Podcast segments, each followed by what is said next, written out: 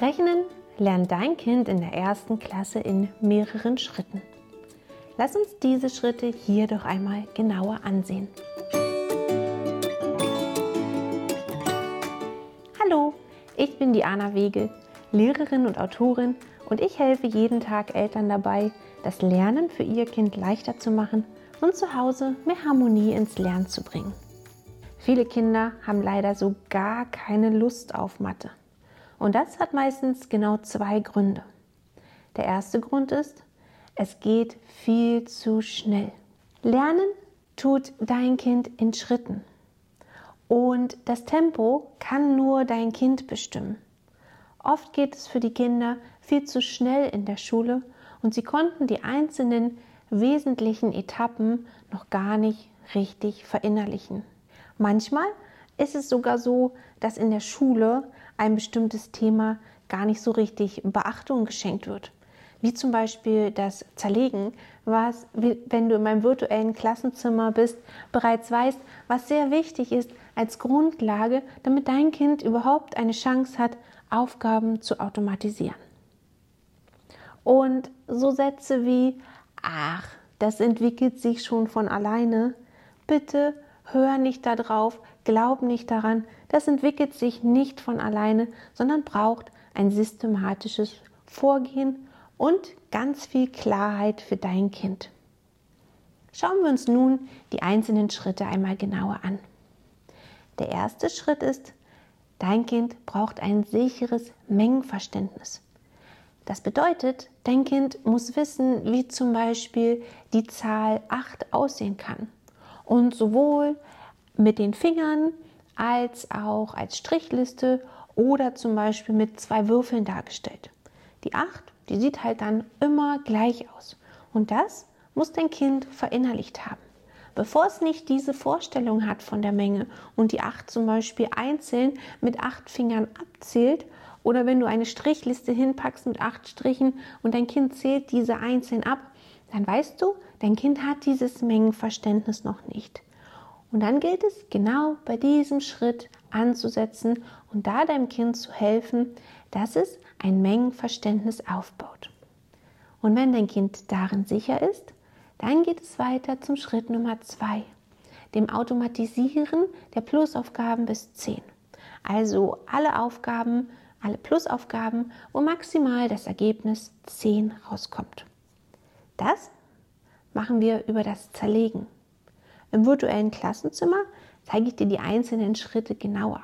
Hier zeige ich dir die wesentlichen fünf Etappen, die du wissen musst, wo du ungefähr zu 95 Prozent der anderen Eltern schon mal deutlich im Vorteil bist und leider damit auch ein bisschen mehr Wissen hast als vielleicht sogar der ein oder andere Lehrer. Die Plusaufgaben bis 10 gilt es also hier zu automatisieren. Ja, was heißt eigentlich automatisieren? Automatisieren bedeutet, dass dein Kind schnell und sicher die Lösung angeben kann. Du kannst das ungefähr dir so sagen, du stellst deinem Kind die Aufgabe 3 plus 4 und zählst dann innerlich 21, 22, 23 und in dieser Zeit sollte dein Kind die richtige Lösung benannt haben. Dann ist das schnell und sicher. Macht dein Kind hier aber noch Fehler, oder braucht deutlich länger, dann ist das ein Zeichen, dass die Plusaufgaben bis 10 erstmal automatisiert werden, bevor es zum nächsten Schritt weitergeht. Im dritten Schritt geht es dann nämlich um die Rechenstrategien der Plusaufgaben. Tatsächlich sehe ich hier manchmal bei einigen Kindern im Unterricht, dass dann bereits die Minusaufgaben bis 10 automatisiert werden. Aber das ist ein ziemliches Problem, denn wenn wir jetzt switchen auf Minus, muss sich dein Kind mit einer ganz neuen Rechenoperation vertraut machen und die Plusaufgaben, die es ja gerade so schön verinnerlicht hat, kann es dann nicht im nächsten Schritt anwenden und das ist deutlich schwieriger für dein Kind. Also wenn du da dein Kind zu Hause unterstützen möchtest, dann achte darauf, dass im dritten Schritt, wenn dein Kind die Plusaufgaben bis 10 automatisiert hat, dass es dann mit den Plusaufgaben bis 20 weitergeht. Hier braucht dein Kind gezielte Rechenstrategien, wie zum Beispiel die Strategie der verliebten Zahlen oder die Strategie der Tauschaufgabe. Diese muss dein Kind verstehen und anwenden können.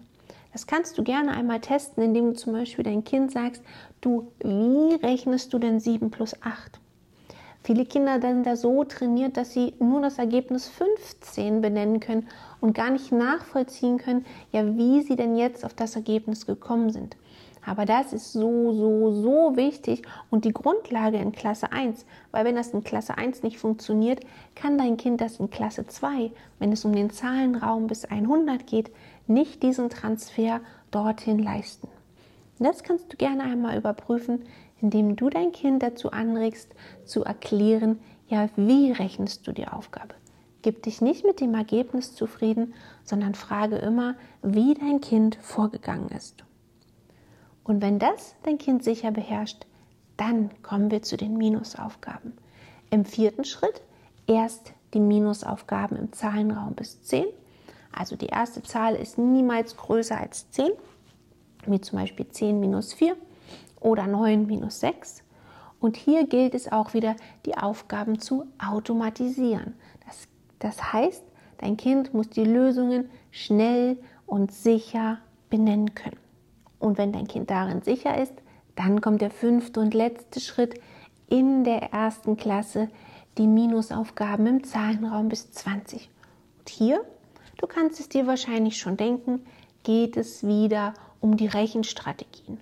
Also kennt dein Kind zum Beispiel die Strategie der verliebten Zahlen bei den Minusaufgaben? Kennt dein Kind die Strategie der Riesen- und Zwergenaufgaben? Finde das heraus und stelle sicher, dass dein Kind am Ende der ersten Klasse sicher erklären kann, wie es die Aufgaben rechnet. Das sind die fünf wichtigsten Schritte in der ersten Klasse, wie dein Kind das Rechnen lernt. Wenn du in meinem virtuellen Klassenzimmer bist, nicht wundern, da sind es zehn Schritte. Da habe ich dir das Ganze nochmal viel detaillierter mitgebracht, damit dein Kind auch wirklich viele kleine, schnelle Erfolgserlebnisse erzielt und da sicher und mit viel Verständnis die einzelnen Meilensteine entlang geht. Das waren die fünf Schritte, wie dein Kind das Rechnen lernt. Diese Woche drehte sich also alles um das Rechnen. Hast auch du einen Themenwunsch, wo du dir mal einen Podcast von mir wünschst? Dann mach doch folgendes.